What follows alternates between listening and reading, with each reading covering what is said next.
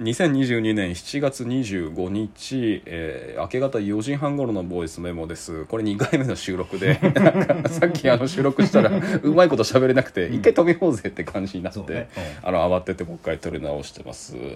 えっと昨日に続いて、えっと友人2人家に泊まりに来てますね。えっと1人目はえー、と国際的にまあいろいろなところで活躍してらっしゃるその彫刻的な作品が特に多いのかな、あの曽根豊さんっていう現代アーティストの方ともう一人アーティストの方、まあ、この方はねもう長いことこのこの家にも遊びに来てもらってる付き合いの長い友人である大和田俊君、まあ、広く言って、えー、と現代アーティストの方ですね、うん。ででサウンドアートと呼ばれる作品が特にこう結構知られてるところで、まあ、有名な人だと思います。うん。というわけで大和田君をあゲストにお呼びして。ここ出るの初めてだよね多分。そうね。あの、ん。出るの初めてっていうか、まあ、この収録自体は2回目まあだけど、そうそうそう言っちゃったけど最初。そうそう。なんかうまいこと噛み合わなくてね会話がね。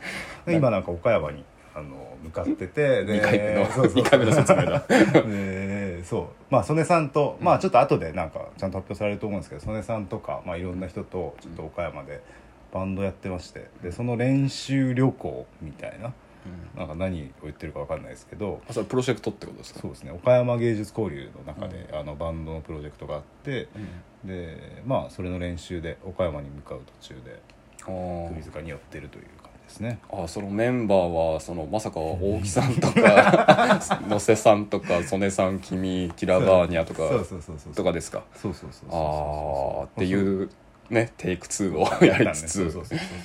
どんなだから俺も現代美術に決して明るいわけじゃないけど、そのメンバーだけでどんな破天荒ななんか面々でやんねんってもう今更今からとてもね楽しみですけど。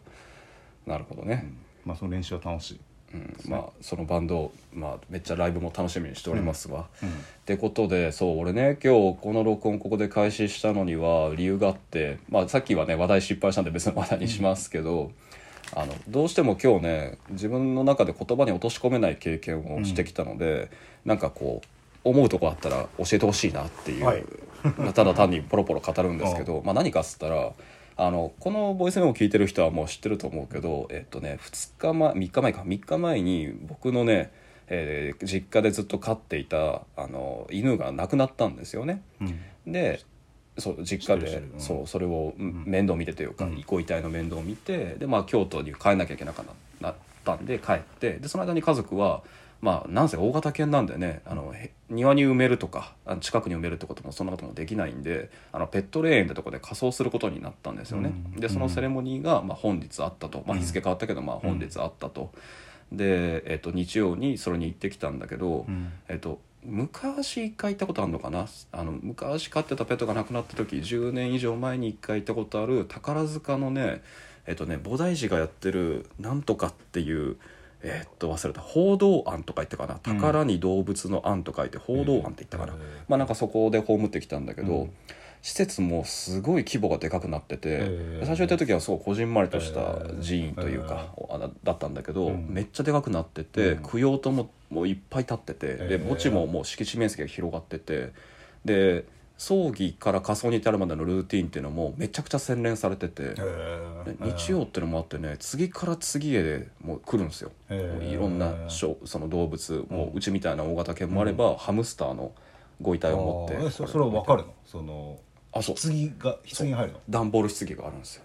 ああ段ボール棺なんだ。なでもうその種類がいっぱいあるわけ。めっちゃちっちゃいやつから、ー。くっそでかいこのテーブルぐらいのやつまであって、へー。でうちは結構多分でかい方の棺でやらせてもらったんだけど、そうまず最初にねその段ボールにご遺体詰めて、お供え物一緒に燃やしてほしいものとかを入れて、お別れの挨拶みたいなのをして、で次にその、まあ、本堂に入って、うん。うん。え棺を前に置いて、うん。でそのあれは僧侶なんだろうけどお坊さんではなかったな多分民間の何かから派遣されてる人なのかな分かんないけど、うんうんうん。おそらく普段は別の仕事をされてるんだろうなっていう、うんうんその副業僧侶みたいな感じの,、うん。そのお大場さんが現れて、うんであの歌い上げてくれてお経を。お経なんだね。そうお経だったの、へー。でそのお経もあの俺もともとその仏教系の高校通ってたから、ん。般若心経をこう、うん。空で暗唱できるんですけどだから分かるんですよ、何読んでるか経文は、うん。あの近い宗派のやつだったら、うんうんうんただねあんまり聞いたことないあ教文でね、なえー何言ってんだかえーって感じだったんだけどでもところどころ一致するところはあって宗派がよく分かんなくて聞いてても。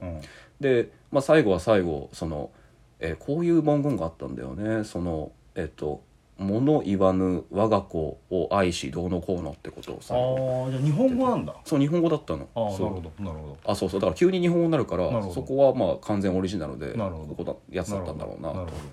で、まあ、不思議だったのはね、うん。こっからで、まあ、つまり歌い終わるわけですよ、うん。でうちのおかんはね、うん。まあ、特にめちゃくちゃうん。犬を愛してたので、うん。まあ、黒っていう犬なんだけど、まあ、すげえ愛しててもうワンワン泣いて、うわこの人この後大丈夫かなってぐらい、うん。立ち直れないんじゃないかってぐらい、うん。本人もそう言ってたの、うん。もう私ダメかもとか言ってて、うん。フラフラになっててうわーって泣いてて、うん。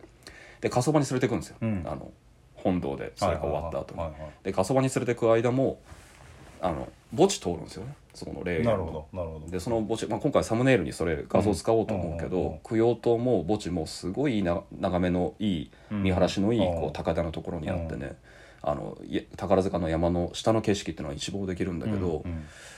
まあ、つまりねその様子が結構最初に驚いたっていうか、うんまあ、つまりある程度のそのくちゃんとした供養をっていうこうグ,、レードの高いものを注文した人は、うん。名前入りの墓標かつ写真入りの墓標、はいそしてクリアボードにできたりとかっていうこういろんななん。かこたなんとかいろんなオプションがあるんですよね。位牌とかお墓に、でそれはずらーっと並んでて、ん。で当たり前だけど人気のある犬種とかっていうのはやっぱりすごい数がダブってるし写真になるとちょっと残酷なぐらいなるほど。一望できるんですよ。でもっと言うとペットにありがちな名前っていうのも当たり前だけど結構かぶってるんですよ。なるほどでその様子は僕結構すごくて、うん。だ例えばシーズーとかうん。チワワとかうん。ゴールデンレトリバーとかうものすごい数で同じような。でも多分飼い主さんからしたらそれぞれ個別の顔なんだけどどずらっと並んでてでミルクとかなんかマロンちゃんとかうんうんうんやっぱ似たような名前もずらっと並んでうんなんだったら犬種も名前も全く同じパターンっていうのも見つかるわけ。でそれがずらーっと奥まで並んでるところをくぐってって、うんえーまあその火葬台に置いて、うん。で最後の供養をして、うん。であちなみにね俺なんか今回自分が実家出てった後にうん。飼われ始めた犬だからあんまりこう正直すごい悲しいってことはなかったんだけど、あれ不思議なもんでねなんかその火葬台に最後棺を置いて送る時に、うん。なんか思い出したわけ。なんかじいちゃんばあちゃんをこの火葬台にこう送った時のこととか思い出して、ああの瞬間ってさうんなんか一瞬めっちゃ悲しくなるねなるいやねうん。あれ不思議で、うんなんか駅のなんだろうな。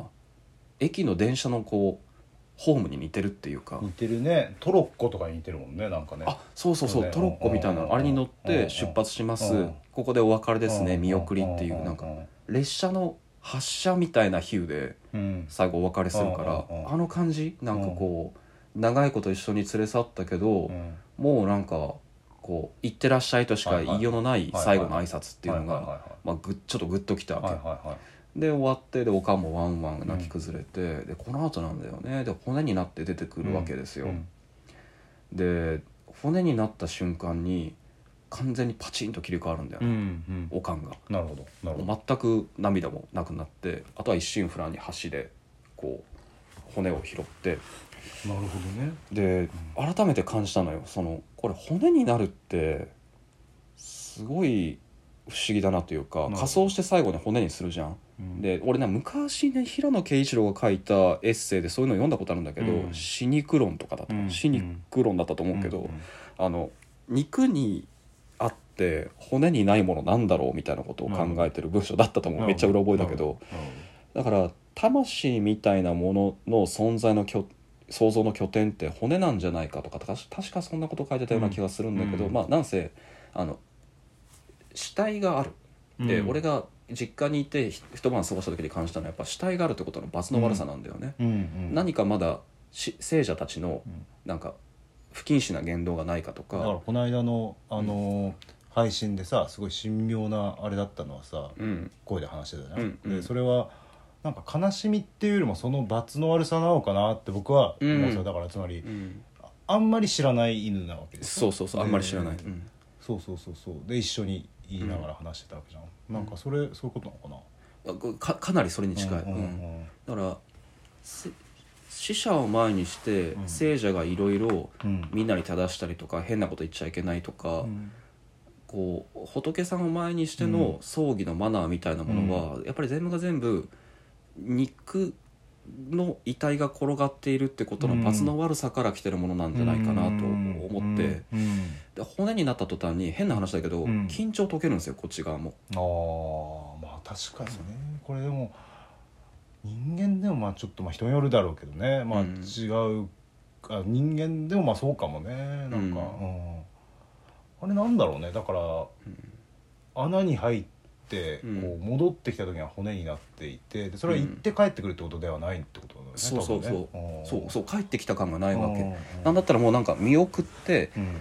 いなくなっただからななんだろうな客人帰ったぐらいの、なんだったらちょっと緊張解けた感があるわけ、だし結構あそこでやられてることってグロいじゃん。そうだね。骨を拾うとかね。骨を拾うし、うんうんあのなんとか火葬場や焼き場の人っていうのが、うん。その橋を出して、まあ、これがこの部分の骨ですよとかっていうのを一個一個拾って、あの本当に人間のあれみたいにやってくれるんだけど、でこれこのなんかこうなんか背背骨の頸椎のこの骨の一番上の部分っていうのは、うん。仏様が手と手を合わせてこういうポーズやってるんですよっていう人間の骨に対してそうやるやつをやるんですよ。で犬の骨にしかないやつもあってうん。つまり尻尾の骨だよね、うん尻尾の骨っていうのはねこういうふうにうん。断面図っていうかその接合部が星型になっててこの星型の部分の接合部がくるくる回ることは実在に動くんですよ。うんらしいですよねとかって置いてて。であ冷静に見るとやってることはやっぱすごくググロいわけなんだけど、でしかもそれを本来食べ物をすくう拾うものであるうん。箸で拾ってうん。一個一個骨壺に収めていくってことうんと、うんその直前の肉である遺体を見送るってことの間にどんな切断があこれ後で続けますなんかもうちょっともうちょっと話したいんで。うんうんうんってことは何だろうかっていうね